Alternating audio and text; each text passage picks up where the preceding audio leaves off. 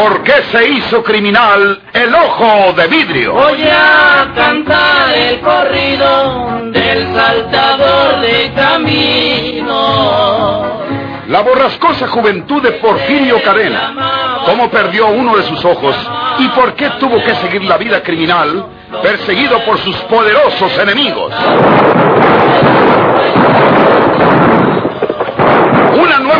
Campilana del escritor norteño, don Rosendo Ocaña.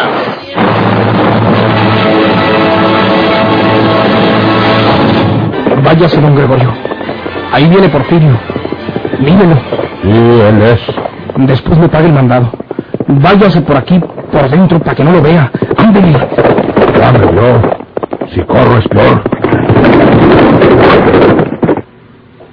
Lo va a matar. Si Porfirio trata de matarme, me defenderé. Traigo con qué quererlo. Métase a la trastienda, Fermín. No se comprometa usted. Sí.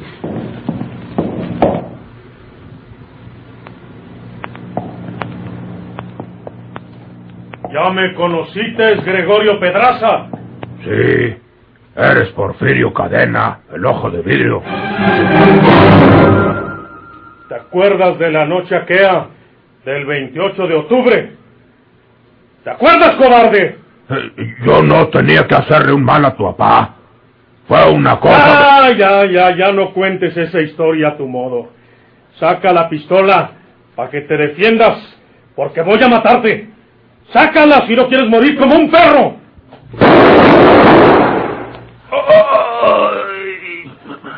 Así quería verte. Así tengo que ver a todos los que redamaron la sangre de mi padre aquella noche del 28 de octubre. Yo tengo que redamarla, Deus.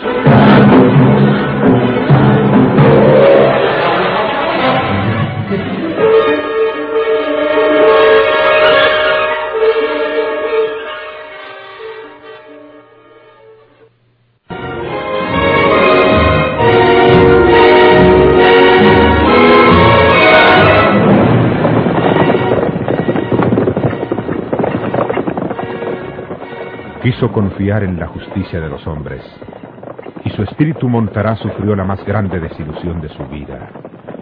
Ya era un hombre. Ya habían transcurrido muchos años desde la trágica noche del 28 de octubre, y la memoria del hombre que le dio el ser y que murió en sus brazos había sido burlada y pisoteada.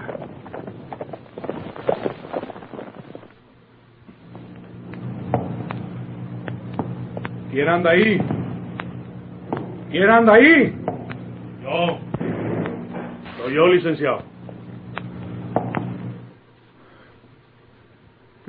¿Quién eres? ¿Por qué te metes hasta el jardín? ¿Por qué no llamaste para que te hubieran... Usted es el juez que tiene el asunto de la muerte de mi papá, licenciado. Soy Porfirio Cadena. El ojo de vidrio. ¿Qué ha hecho hasta ahora? ¿Por qué no ha metido a la cárcel a los asesinos de mi padre? ¿Qué está guardando?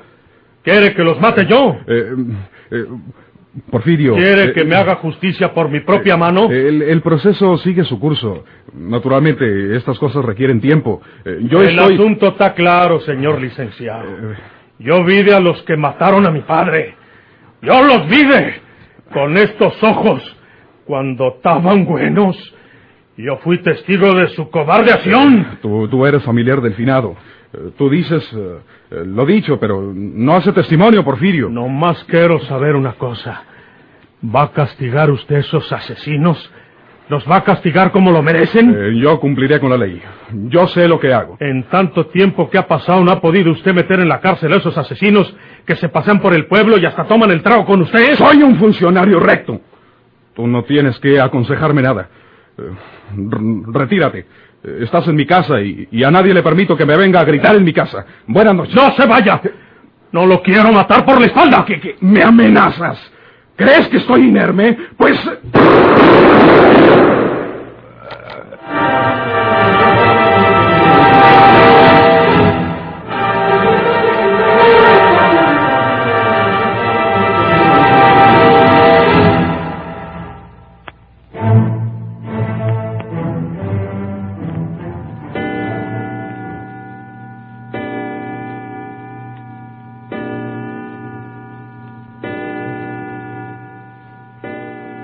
¿Qué había pasado la noche del 28 de octubre? En Laguna de Sánchez, hacia el fondo del cañón que enlaza las rancherías serranas dentro de la jurisdicción de Villa de Santiago, vivía la familia Cadena, el padre, don Eusebio, su esposa, doña Aurelia, y sus dos hijos, Porfirio y María de Jesús. Porfirio era entonces un jovencito. Después de la cena, don Eusebio acostumbraba salir por ahí donde se reunía con otros rancheros de las cercanías. Oyes, hijo, estás oyendo. Porfirio, Porfirio. ¿Eh? ¿No, ¿Qué? ¿No oíste unos tiros ahorita? No, estaba dormido, mi mamá. Se- ¿Será algún baile? No es sábado. A veces los hacen entre semana. Oye, hijo, alguien viene al galope. Sí. Y parece, papá. Así corre el tordo. Voy a levantarme. Yo también. ¿Usted para qué, mi mamá? ¿Puede ofrecérsele alguna cosa a tu papá? Prende la luz. Sí, sí, e- eso voy a hacer. Ahí viene. No desencilló. Irá a salir otra vez. No lo dejes, hijo. Ya es muy noche. A ti te hace caso.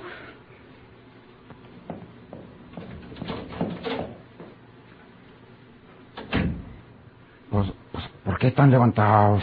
Ya es muy noche. Oímos unos tiros por ahí. Me acordé que tú no habías llegado todavía. No desencilló, mi papá. ¿Cree que vaya a tumbarle la montura al tordo? Está bueno. Ahí lo dejé en el patio.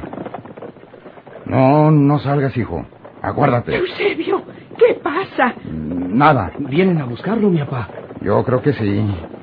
No se asusten ustedes. Eusebio, ya están aquí. ¿Qué quieren? ¿Por qué te buscan a estas horas?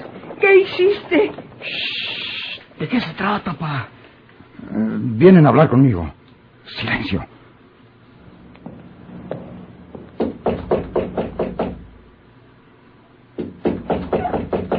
¡Sal, desgraciado! ¡Eusebio! ¡Papá! ¡Sal para matarte!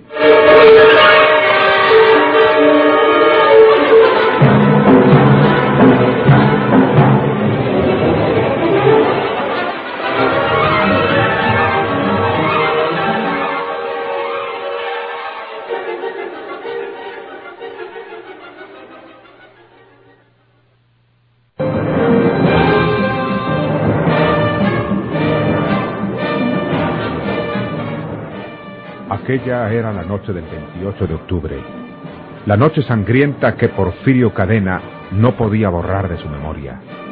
Don Eusebio Cadena traía algunas copas y no sabía comportarse con serenidad.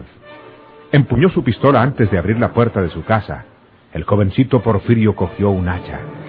Doña Aurelia y María de Jesús se encomendaban a todos los santos de su devoción.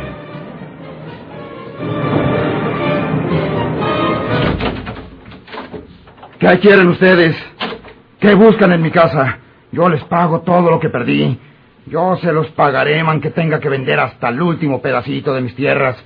Pero aguárdense. Déjenme negociar mis cosas para pagarles. Baja esa pistola, Eusebio. Guarde su pistola, don Eusebio. Métala. No venimos a hacerle ningún mal. Mete esa pistola, hombre. No le están hablando. Señores, Papacito. ¿Qué quieren con mi padre? Deja tú también esa hacha, muchacho. No venimos a pelear. Tenemos que hablar del negocio. Mm, Deja la hacha, Porfirio. No hay cuidado. Mira cómo yo también voy a guardar mi pistola. Pasen a la sala, señores. Tengan la bondad de pasar a la sala para que se sienten. Yo les firmo el papel que quieran para que me aguarden un poco. Al cabo, ninguno de ustedes eh, ocupa su dinero inmediatamente. Pasen a la sala, por favor. Pero sí, vamos. Sí, de acuerdo. Vamos a la sala. Mientras iban desfilando hacia la salita, el joven Porfirio le siguió con la mirada, fijando sus ojos con espanto en las guayaberas, donde mal disimulaban sus armas enfundadas. Se repitió sus nombres como si quisiera grabarlos para siempre en su memoria. Don Fermín Castillo. Don Arturo Cavazos. Don Benito Cueva. Y don Ricardo Guzmán.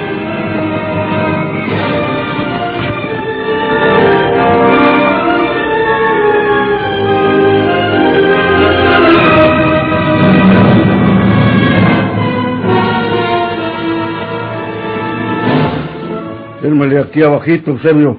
Déjame leer el ¿Y papel. para qué? Ya sabes de lo que se trata.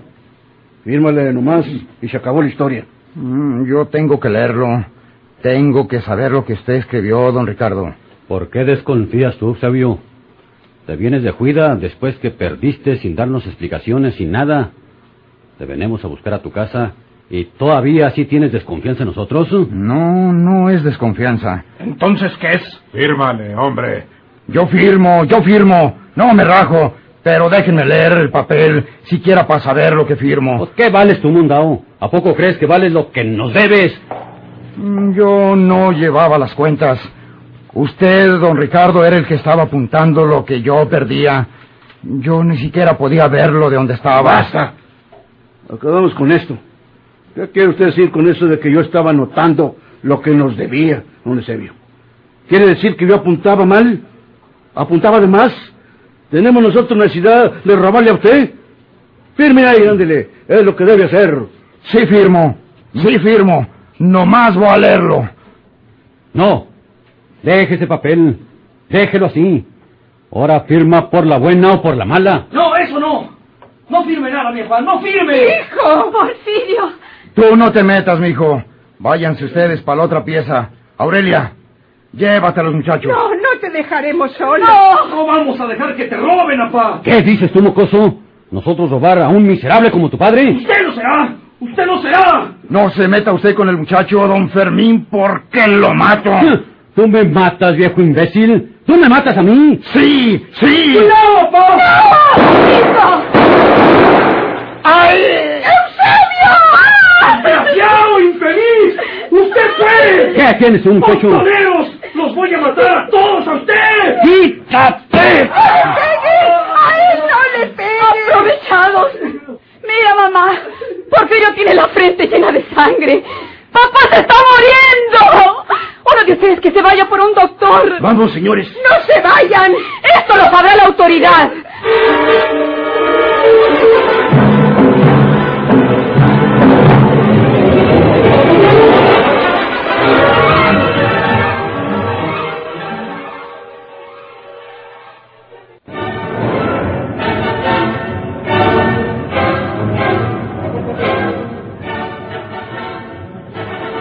Permítame traer un poco de gasa esterilizada para vendarle nuevamente el ojo. Eh, no se toque ahí, por favor, ¿eh? No, doctor. Ya se le iba a salir a usted ahorita, mi mamá. No hay que decir la verdad. A Naiden hay que decirle la verdad. ¿Quieres que quede sin castigo el asesinato de tu padre? Yo los vengaré. Nomás deje que sane de este ojo que me golpeó don Fermín y verá usted lo que les pasa a todos los que mataron a mi Para padre. eso está la autoridad. ¿Qué hace la autoridad? Ya viene el doctor. Este vendaje lo va a cuidar mucho para que le dure más. Tiene que llevarlo a Monterrey, señora. ¿Para qué, doctor? Eh, con el doctor Leal para que lo opere. Tiene. Tiene que sacarle el ojo y ponerle uno de vidrio. ¡Doctor! ¡No, doctor! No hay más remedio.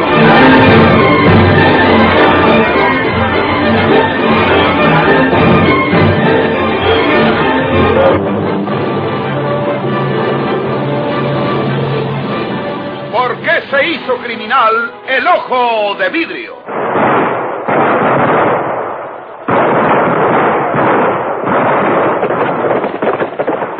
Muchas gracias por su atención. Sigan escuchando los vibrantes capítulos de esta nueva serie rural, ¿Por qué se este hizo criminal el ojo de vidrio? Se disfrazaba de arriero para asaltar los poblados, volándose del gobierno mataba a muchos soldados, nomás blanqueaban los cerros de puros encalzonados.